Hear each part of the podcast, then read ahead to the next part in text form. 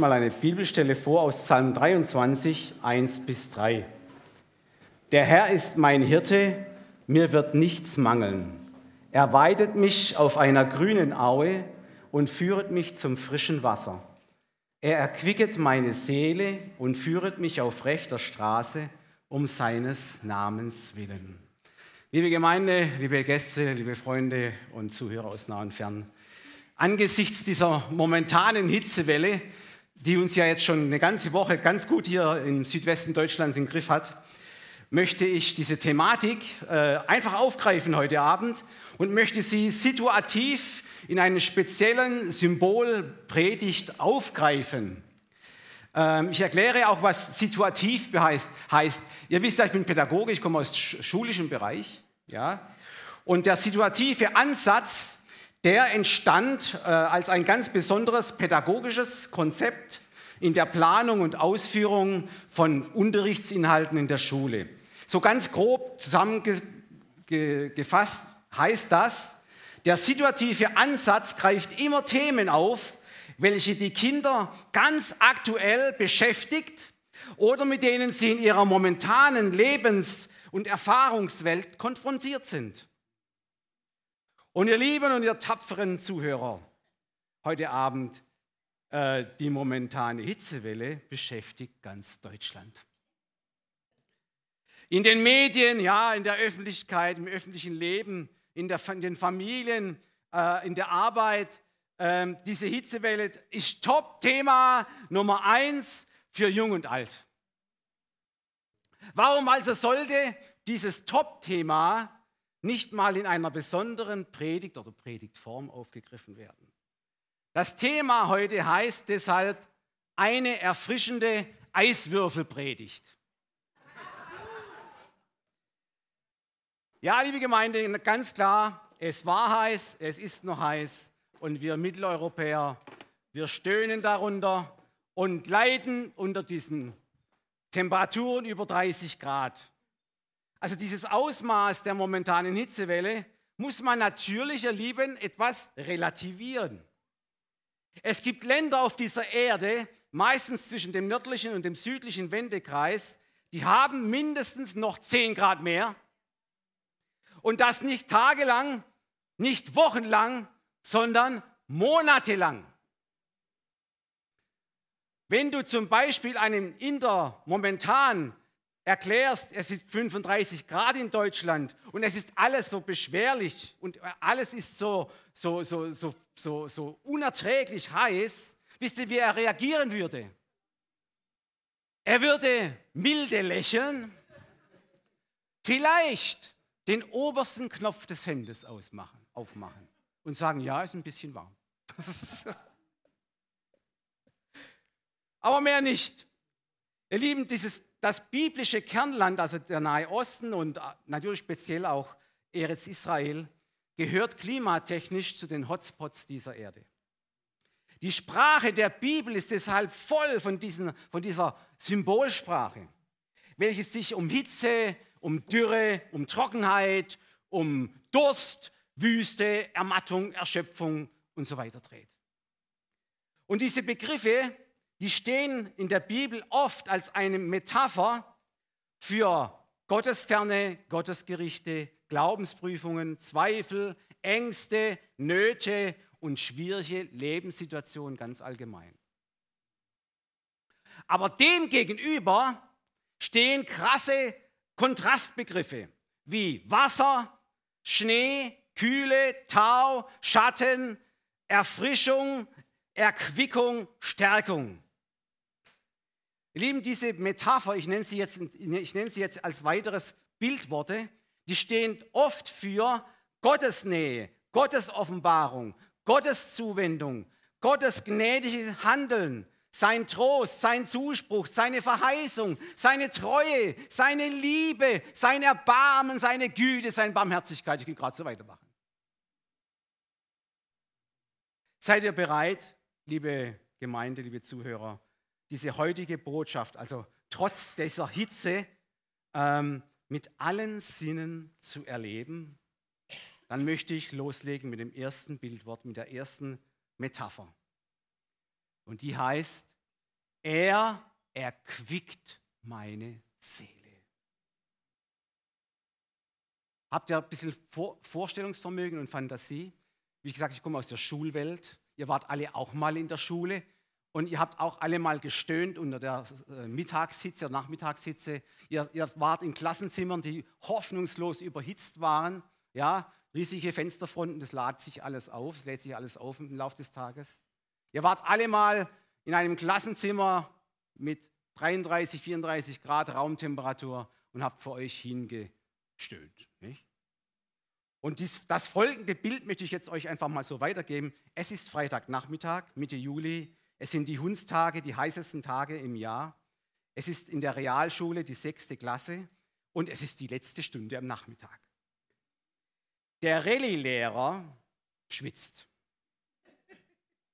Die Schüler fächeln sich mit allem, was zur Verfügung steht, ihr ja auch, Luft zu, nicht? Luft zu, frische Luft zu. Und der schwitzende Rallye-Lehrer kämpft sich mit den äh, äh, erschöpften Kindern, die er da vor sich hat, durch den ersten Abschnitt von Psalm 23. Schließlich fragt er, welche Worte sind euch unbekannt? Wozu habt ihr denn noch Fragen? Da geht immerhin, immerhin ein Finger hoch. Und die Frage kommt, Herr Lehrer, was heißt denn eigentlich erquicken? Der Rallye-Lehrer fährt sich durchs schweißnasse Haar und sucht händeringend nach einem verständlichen Begriff, damit die Kinder das verstehen. Tja, sagt er, es ist sowas wie Labsal. Oder so ähnlich wie Auferbauung. Und die Schüler reagieren so, sie schauen sich ratlos an. Was, was ist Labsal? Und der Lehrer merkt es sofort, also das hat wohl nicht gezündet. Da hat er eine, eine zündende Idee. Er sagt zu seinen, seinen Schülern folgendes. Macht bitte eure Augen zu. Schließt mal eure Augen. Und jetzt stellt euch folgendes vor. Könnt ihr ruhig mal machen. Stellt euch folgendes vor. Da ist ein großes Glas, eine Glasschüssel voller Eiswürfel. Darin steckt eine Flasche Coca-Cola. Ist gemein, gell? Ich nehme ein Glas, werf eine Handvoll Eiswürfel hinein öffne die Flasche, gieße den Inhalt des Glases zu den Eiswürfeln, dass es nur so zischt und schäumt. Haben manche schon äh, Speichelfluss, unkontrollierter Speichelfluss? Ein großes Stöhnen geht durch die ganze, ganze Klassenzimmer. Und der Rallye-Lehrer sagt, ja, meine Kinder, das heißt erquicken. Das heißt Erquickung. Ja, liebe Gemeinde, das wär's doch. Er, also Gott, erquicket meine Seele. Und das, ihr Lieben, ist ein erster Eiswürfel wert. Einfach weitergeben.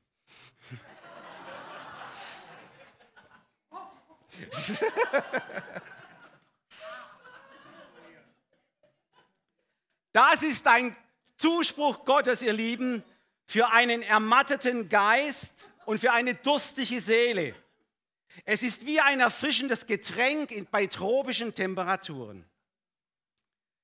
Okay, wir erkennen also gleich bei David, der diesen Psalm 23 ja geschrieben hat, äh, dieses Psalmes, da geht es gar nicht so um die Stillung äh, eines körperlichen Bedürfnisses zuerst, sondern bei David geht es hier im Psalm 23 um den ganzen Menschen. Also der Mensch, das wissen wir, besteht aus Geist, Seele und Leib. Ihr Lieben, und hier erleben wir einen Menschen, der streckt sich nach etwas Erquickendem aus. Der braucht sich drum geben, ich habe noch mehr. Ähm, der von der Hitze, und Hitze ist eine Metapher für Schwierigkeiten, ermattete Geist wird im Gebet wieder erfrischt und belebt. Paulus sagt zu dem inwendigen, zu dem inwendigen Menschen, er wird sogar in dem Moment erneuert. Er wird erneuert. Ihr Lieben, Hitze ist in der Bibel oft ein Bildwort für Not, für Leid, für Angst, Sorgen, für verschiedene Lebensumstände und Schwierigkeiten. Doch dem gegenüber steht das Bildwort des guten Hirten bei diesem Psalm, der seine Schäfchen auf grüne Auen und frische Wasserquellen führt. Ich war in Urlaub am, am Pfingstferien in Hochsiel, das ist äh, an, direkt an der Nordseeküste zwischen Wilhelmshaven und Jever. Und morgens bin ich immer laufen gegangen auf dem Deich. Und wisst ihr, was mir jeden Morgen begegnet sind? Die Deichschafe. Ich habe ein Bild, äh, kann ich jetzt leider nicht zeigen, aber das ist so ein schönes Bild. Ich habe es in den Hauskreis gestellt. Jeden Morgen zu einer bestimmten Zeit, wo andere noch schlafen, aber ich schon laufe, gehen sie aus ihrer Schafhürde heraus und laufen auf der Deichkrone hintereinander. Das ist ein wunderschönes Bild. Hintereinander auf den Deich zu den satten Wiesen. Und das ist ein Bild für uns Christen, ihr Lieben. Gehen wir morgens auf diese grünen, satten Wiesen, zu den lebendig frischen Wasserquellen, gehen wir zu unserem Hirten, zu unserem Jesus. Dort erlebst du Erquickung, Erfrischung eines ermatteten Geistes, mitten in den Stürmen des Lebens, in den Schwierigkeiten. Ihr Lieben, dieser Trost und dieser Zuspruch des Hirten gibt dir und mir Halt. Und dieser Hirte hat einen Wunsch, also eine Sehnsucht in sich drin. Er will uns nahe sein. Und auch heute noch will er uns nahe sein durch den Heiligen Geist. Und er will uns genauso führen als Hirte wie diese Schafe zu den frischen Wasserquellen. Er sagt, ich sorge für euch. Und ihr Lieben, der stärkste Ausdruck seiner Liebe für dich und für mich ist doch die Erkenntnis, dass der gute Hirte sein Leben am Kreuz für mich gelassen hat. Ich war ihm so wertvoll, dass er sein Leben für mich gelassen hat, damit mir es an nichts mangelt, sondern ich volles Genüge und Fülle habe in meinem Leben, in meinem Inneren. Lieben, Kühlung tut in der Hitze einfach gut. Das ist eine Erfahrung, welche im Wort Gottes immer wieder aufgegriffen wird. Sprüche 25, Vers 13. Wie die Kühle des Schnees zur Zeit der Ernte, so ist ein getreuer Bote dem, der ihn gesandt hat, und erquickt seines Herrn Seele. Nächster Eiswürfel.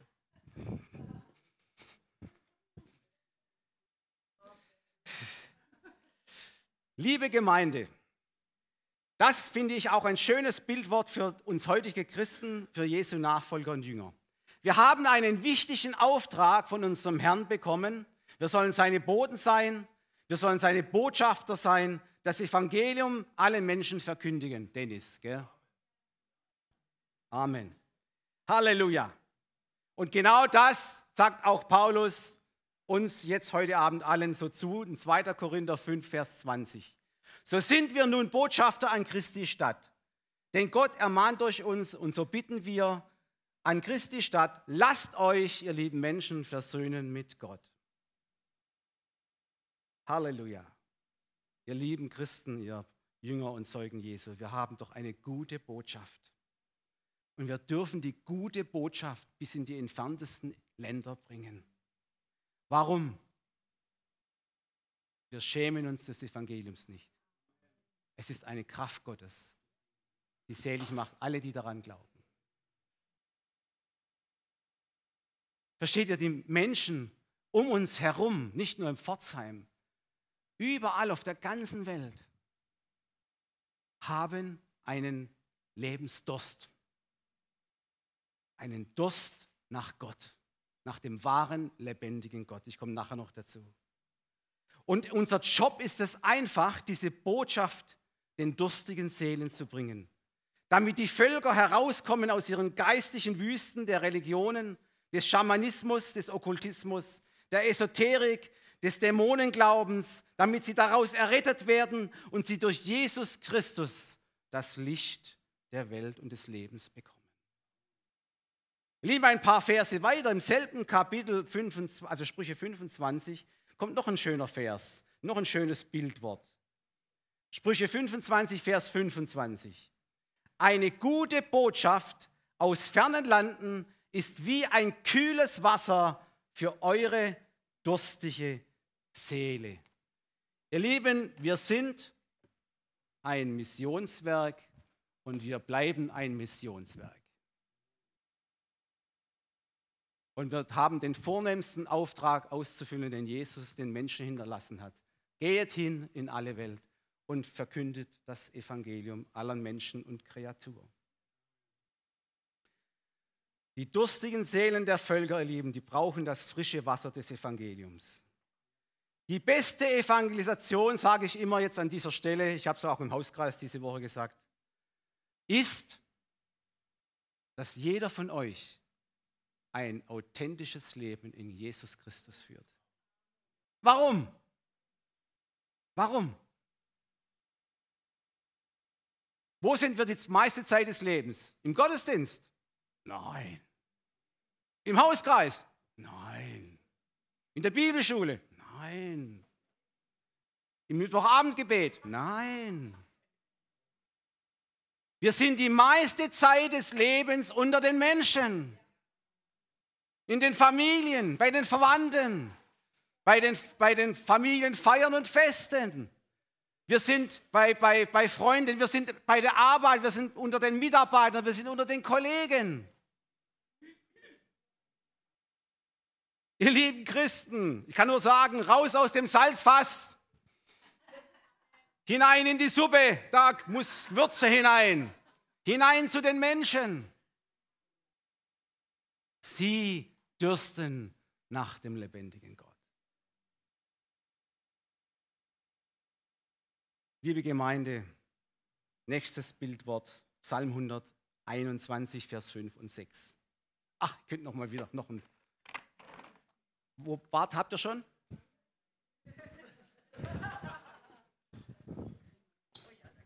Bitte schön. Psalm 121, Vers 5 und 6.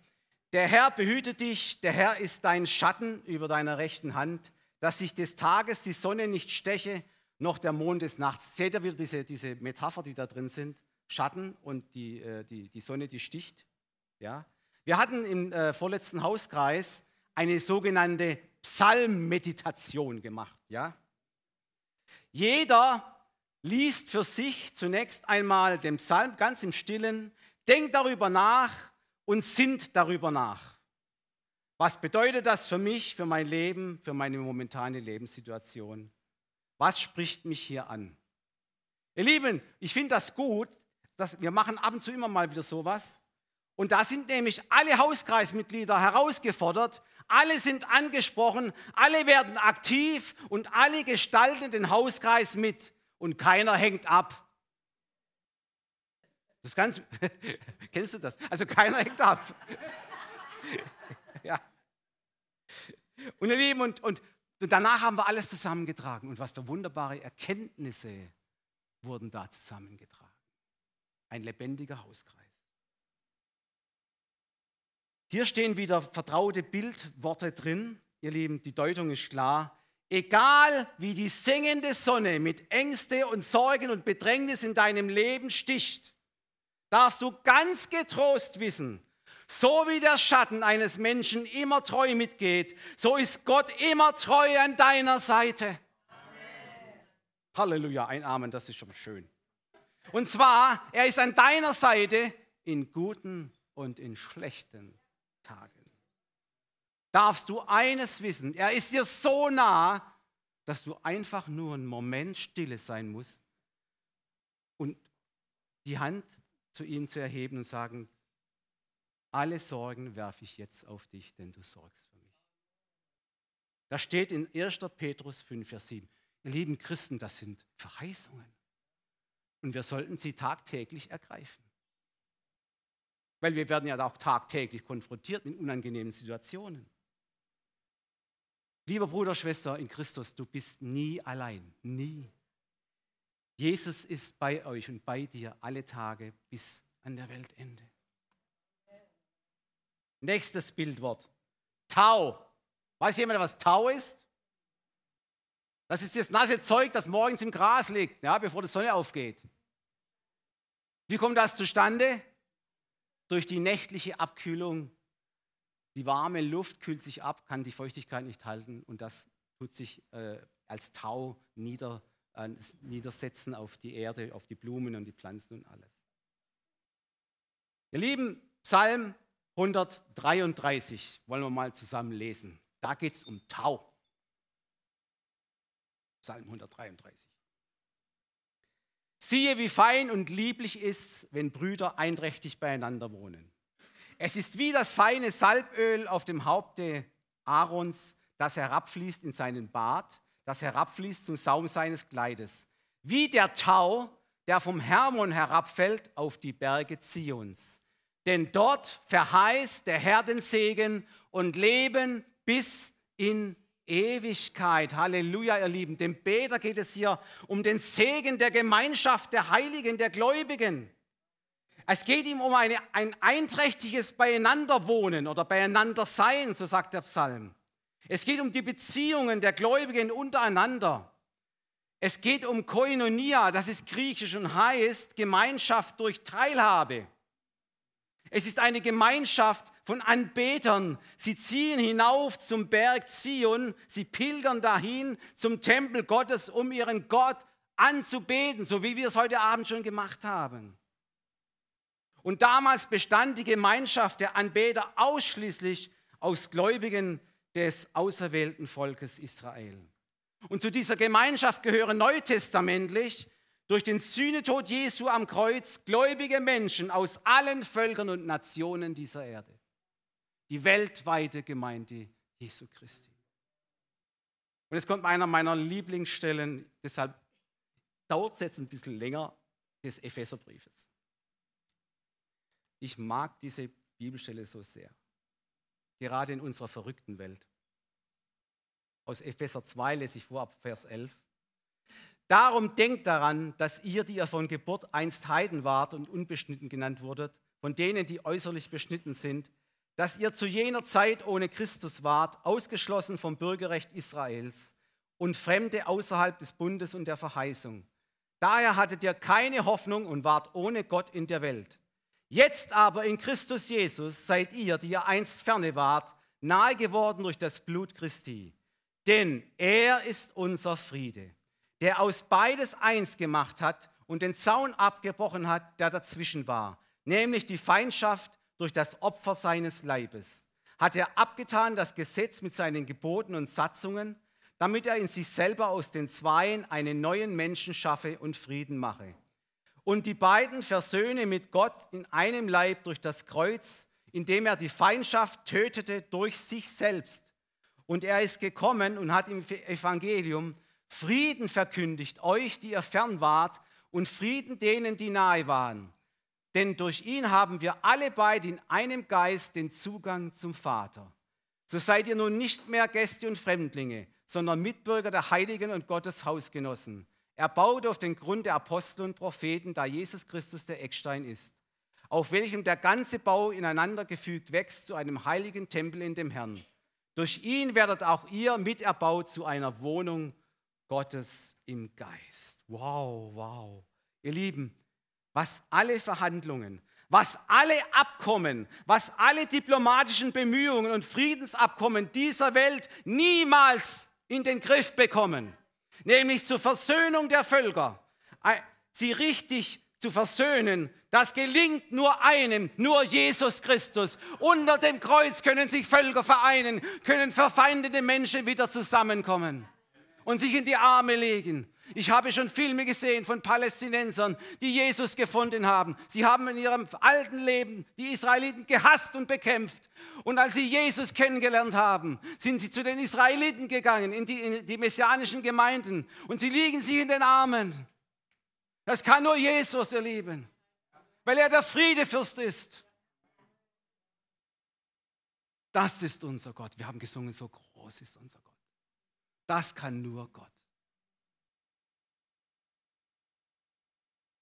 Halleluja. Das ist wieder ein, ein, ein Eiswürfel wert.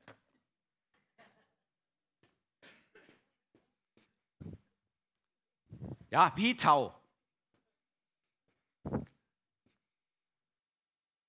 Okay, Leute, ich hab, ich, jetzt muss ich noch was ergänzen. Ne? Also, ähm, Gott hat einen Segen verheißen, steht im Psalm 133. Kann man da nochmal reinmachen? Er hat einen Segen verheißen für eine, eine Einheit der Gemeinschaft der Gläubigen. Da gibt es zwei Bildworte. Ihr Lieben, das erste Bildwort kann man mal, ja, äh, Psalm 133 nochmal. Das erste Bildwort ist komisch ein bisschen, nicht? Ähm, es, also diese Gemeinschaft, der Segen ist wie das köstliche Öl auf dem Haupt, das herabfließt auf den Bart, auf den Bart Aarons, der herabfließt und so weiter. Also ich muss euch ehrlich sagen, ähm, finde ich nicht so prickelnd, nicht? Wenn, wenn, wenn Öl durch den Bart rennt. So. Also. Wer, hat einen, wer hat einen Bart? Ist nicht so, ist, ist nicht so toll, nicht? Wenn da Öl runter, so Salatöl oder sowas, ja.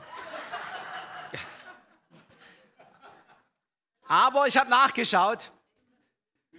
Ich habe ich hab nachgeschaut, ich habe nachgeschaut. Es hat, es hat seinen Sinn. Es ist ein Salböl und äh, im 2. Mose 20 wird der Aaron, der Aaron, der Priester, wird so gesalbt und zwar so mächtig, ja, mit so viel Öl, dass tatsächlich dieses, dieses Öl runterfließt von seinem Haupt über Bart auf seine heiligen Gewänder. Und das ist ein schönes Bild, ihr Lieben, auf die Einheit des neuen Gottesvolkes. Durch Jesus Christus fließt wie ein kostbares Parfüm, ein Öl, das im Gottesdienst vor Gott einfach angenehm ist. Römer 15, 5 bis 7. Der Gott aber der Geduld und des Trostes gebe euch, dass ihr einträchtig gesinnt seid. Hört dazu, einträchtig.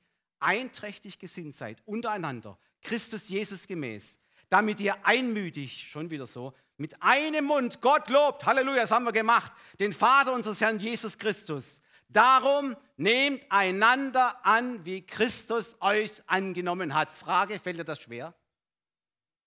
Bei manchen vielleicht fällt es ein bisschen schwerer, nicht? Kann ja sein. Aber die Bibel sagt, nehmt euch einander an, auch wenn ein bisschen schräge Typen dabei sind in der Gemeinde, nehmt sie auch an. Jesus nimmt auch schräge Typen an. Ja? Er nimmt ganz schräge Typen an. Dich hat er auch angenommen, also den anderen auch. Das zweite Bildwort finde ich aber zum heutigen Predigtthema viel passender. Ihr Lieben, in den heißen und trockenen Sommermonaten im Nahen Osten, da ist tatsächlich der Tau, der morgendliche Tau, durch diese nächtliche Abkühlung die einzige Feuchtigkeit und Erfrischung für Mensch, Tier und Pflanzen. Und da im Norden, wer schon mal in Israel war, wenn man nach Norden schaut zum Libanongebirge, erhebt sich ein majestätischer Berg. Es ist der Berg Hermon. Der ist fast 3000 Meter hoch. Ich habe nachgeschaut. Ganz genau gesagt, er ist 2814 Meter hoch. Und da liegt sogar im Frühsommer noch Schnee. Übrigens, der ist sehr, äh, sagen wir, sehr wichtig für Israel, weil da die Quellen, äh, die entscheidenden Wasserquellen sind für die heißen Sommermonate zur Versorgung von Israels äh, Wüsten, damit sie blühen können. Nicht? Auf jeden Fall ähm, dieser Vergleich im Psalm 133 mit dem Tau finde ich ganz, ganz wunderbar. Und dieser erfrischende Tau, ähm, diese Feuchtigkeit, ihr Lieben, sie kommt von oben nach unten, sie fließt von oben herab nach unten. Und ihr Lieben, das ist ein schönes Bild wieder für den Heiligen Geist, durch den wir Gläubige von oben herab, vom Himmel herab wiedergeboren sind, aus Wasser und Geist, wie die Schrift sagt, zu einer neuen Einheit der weltweiten Gemeinde Jesu, des weltweiten Leibes Jesu Christi. Man nennt sie auch Ecclesia und Ecclesia heißt der Zusammenschluss aller, die an Christus glauben. Meine Frage vielleicht noch dazu, die Gemeinschaft der Heiligen, was ist sie für dich? Ist sie für dich Lust oder Last? Ist sie Freude oder Frust? Also in der ersten Gemeinde in Jerusalem war sie pure Freude. Wir können nachlesen Apostelgeschichte 2, 46 und 47. Und sie waren, also die Christen waren täglich beieinander, einmütig im Tempel. Sie brachen das Brot, gingen dahin und dort in, in, zu den Häusern, hielten die Mahlzeiten mit Freude und lauterem Herzen. Sie lobten Gott, fanden Wohlgefallen beim ganzen Volk. Und jetzt kommt der Segen. Und jetzt kommt der Segen. Der Herr aber fügte täglich zur Gemeinde hinzu, die er rettet. Versteht ihr? Eine Gemeinschaft der Heiligen kann äußerst attraktiv sein. Und Menschen anziehen wie ein Magnet. Hey, die sind anders. Die sind irgendwie toller. Bei denen ist Freude. Kleines Zeugnis vielleicht mal zwischendurch. Ich, ich, ich habe mal mein Mittagessen äh, äh, im Lehrerzimmer eingenommen. War so ähnlich wie heute, ziemlich warm. Jeder saß irgendwie vor sich hin, so stumpfsinnig, ja, so. Niemand hatte Lust zum Sprechen und das alles. Und äh, ich habe meinen Teller vor mir gehabt und habe gebetet und aus einer Regung heraus habe ich ganz laut Halleluja gesagt. und dann die Köpfe gehen hoch, ja, und der, und der Kollege neben mir sagt, äh, was ist denn mit dir los? Dann habe ich gesagt, hast du noch nie gelesen? Und sie nahmen ihre Mahlzeiten ein mit Freuden. mit Freuden? Mit Freuden dürft ihr euer Essen einnehmen. Halleluja. Zusammen beim Grillen mit den Männern und, und, und, und, im Hauskreis, Uwe, ja, ist, das ist super, das ist doch toll. Wir sind doch, wir Christen sind doch nicht die, diese ernsten Typen, die immer nur den Kopf runterhängen, ja, und demütig sind und vor lauter Demut den Mund nicht mehr aufkriegen und sich nicht mehr freuen können. So soll es nicht sein. Nächstes Bildwort. Jetzt kommt was Schönes für mich. Der bewässerte Garten. Das ist, das ist ein, ein, ein, ein Eiswürfelwert.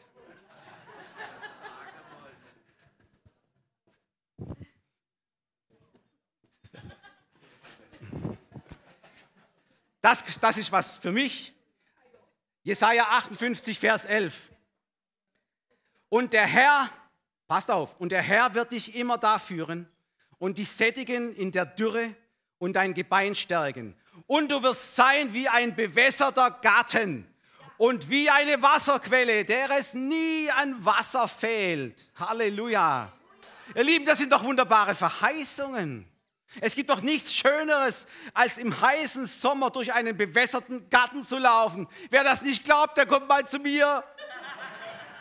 Ihr Lieben, da grünt und blüht es, ja. Da gibt es Obst und Gemüse in Hülle und Fülle zur Zeit. Ich habe eine Zisterne, die hat sage und schreibe fast 10.000 Liter.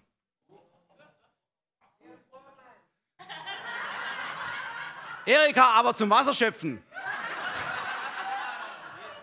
Seit sieben Tagen schleppe ich jeden Tag 30 bis 40 Gießkannen, 10 Liter Kannen, ja. Zu den Beeten und zu den Blumen und Pflanzen. Jeden Tag.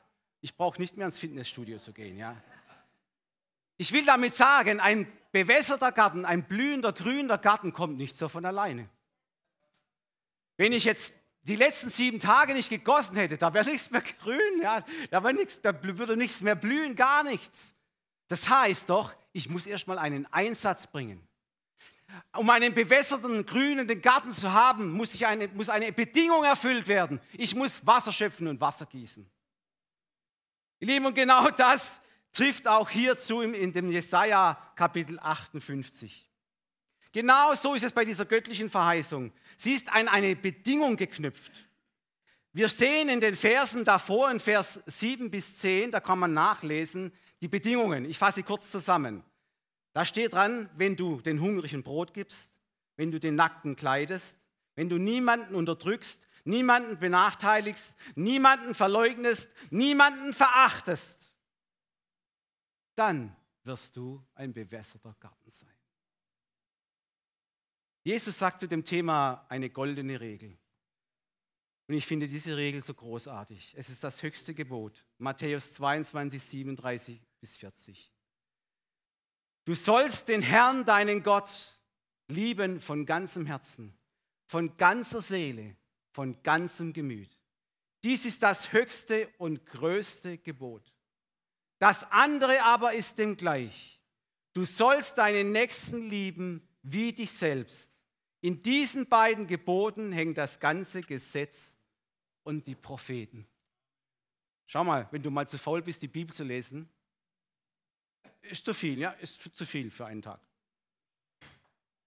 Du kannst sie in einem Satz erfüllen, in einer Regung des Herzens, in einer Tat kannst du die ganze Bibel erfüllen, das ganze Gesetz und die Propheten. Liebe Gott von ganzem Herzen und deinen Nächsten wie dich selbst. Halleluja. Nächstes Bildwort. Durst stillen. Psalm 42, 2 und 3. Ein bekanntes Wort. Wie der Hirsch lechzt nach frischem Wasser, so schreit meine Seele Gott zu dir. Meine Seele dürstet nach Gott, nach dem lebendigen Gott. Wann werde ich dahin kommen, dass ich Gottes Angesicht schaue? Ihr Lieben, ich habe mir so überlegt, was tun Menschen nicht alles für verrückte Dinge, um Gottes Angesicht zu schauen, um ihm irgendwie näher zu sein.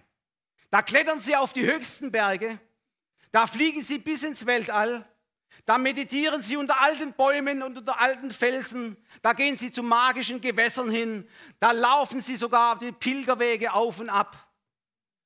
Ich habe jetzt erst wieder den Film gesehen von Habe Kerkeling, wer ihn kennt, der ist ein Komiker.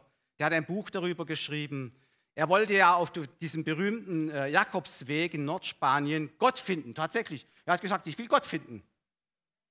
Ja, aber Lieben, weiter bis zu der Erkenntnis, dass Gott der Mr. Universum ist, ist er nicht gekommen.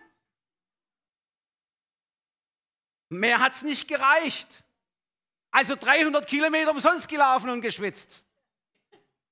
Er hat Gott nicht so gefunden, wie es seine Seele eigentlich gebraucht hätte. Da steht ja, die Menschenseele dürstet wie der Hirsch nach, nach dem Wasser, nach Gott. Das Wort Gottes, ihr Lieben, er selbst sagt uns doch klipp und klar, wie und durch wen wir unseren Lebensdurst stillen können. Eines Tages, ihr Lieben, kam ein Jünger, der Philippus, zu Jesus und stellte ihm die Frage aller Fragen. Herr, zeige uns den Vater und es genügt uns. Ihr Lieben, wie viele Menschengenerationen vor uns und nach uns hat diese Frage aller Frage beschäftigt und gequält. Immer wieder, wer ist dieser Gott?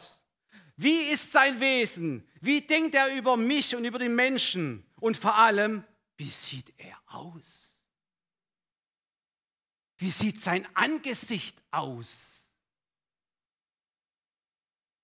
Und mit ganz viel Fantasie und noch mehr Holz und Eisen und Gold und Farben haben sie ihre Götter gemalt, geschnitzt und gegossen und aufgestellt, aber ihr unbändiger Lebensdurst, ihr Lieben, nach dem lebendigen Gott hat es nie ganz erfüllen können.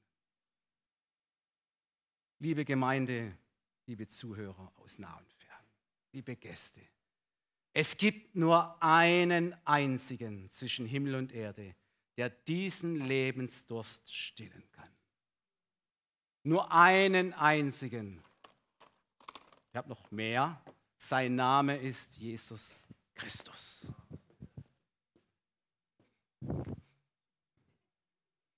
Er stillt den Lebensdurst der Menschen.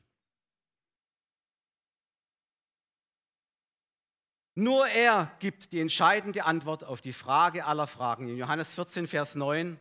Und Jesus antwortete ihm, also Philippus, so lange bin ich bei euch und du nennst, kennst mich nicht, Philippus. Wer mich sieht, sagt er, der sieht den Vater. Was sprichst du denn? Zeige uns den Vater. Wow. Wer mich sieht, sagt Jesus, der sieht den Vater. Ihr Lieben, das war eine Offenbarung für mich, als ich ganz junger Christ war dieser Satz. Wer mich sieht, der sieht den Vater. Später beschreibt Paulus diese wunderbare Tatsache über Jesus der Gemeinde in Kolosse so, also Kolosse 1, Vers 15. Er, Jesus, ist das Ebenbild des unsichtbaren Gottes, der Erstgeborene vor aller Schöpfung. Halleluja. Nur Jesus Christus, ihr Lieben, kann deinen und meinen Lebensdurst stillen. Er sagt selbst in Johannes 7, Vers 37, wen da dürstet, der komme zu mir und trinke. Und jeder von euch weiß, oder viele, was in der letzten Seite der Bibel steht. Es gibt eine letzte Einladung. Und die heißt so, auf Offenbarung 22, Vers 7 und der Geist und die Braut sprechen, komm. Und wer es hört, der spreche, komm.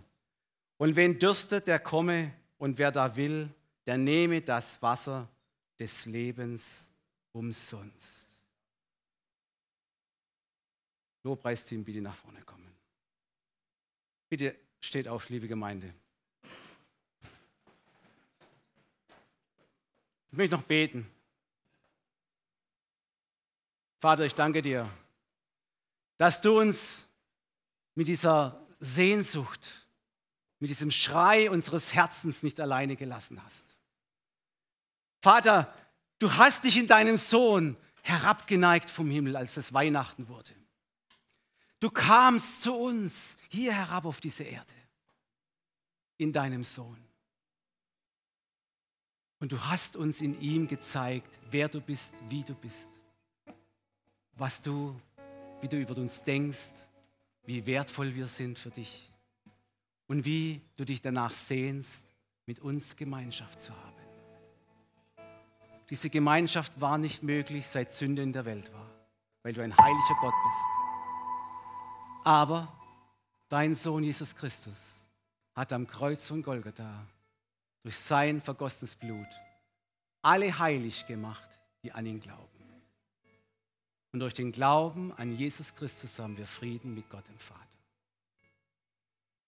Heiliger Geist, du bist da und du ziehst jetzt die Menschen zu diesem einen, der den Lebensdurst stillen kann. Du rufst jetzt jedes Herz hier, du sprichst jedes Herz an, der Jesus noch nicht in sein Leben aufgenommen hat. Heiliger Geist, berühre diese Person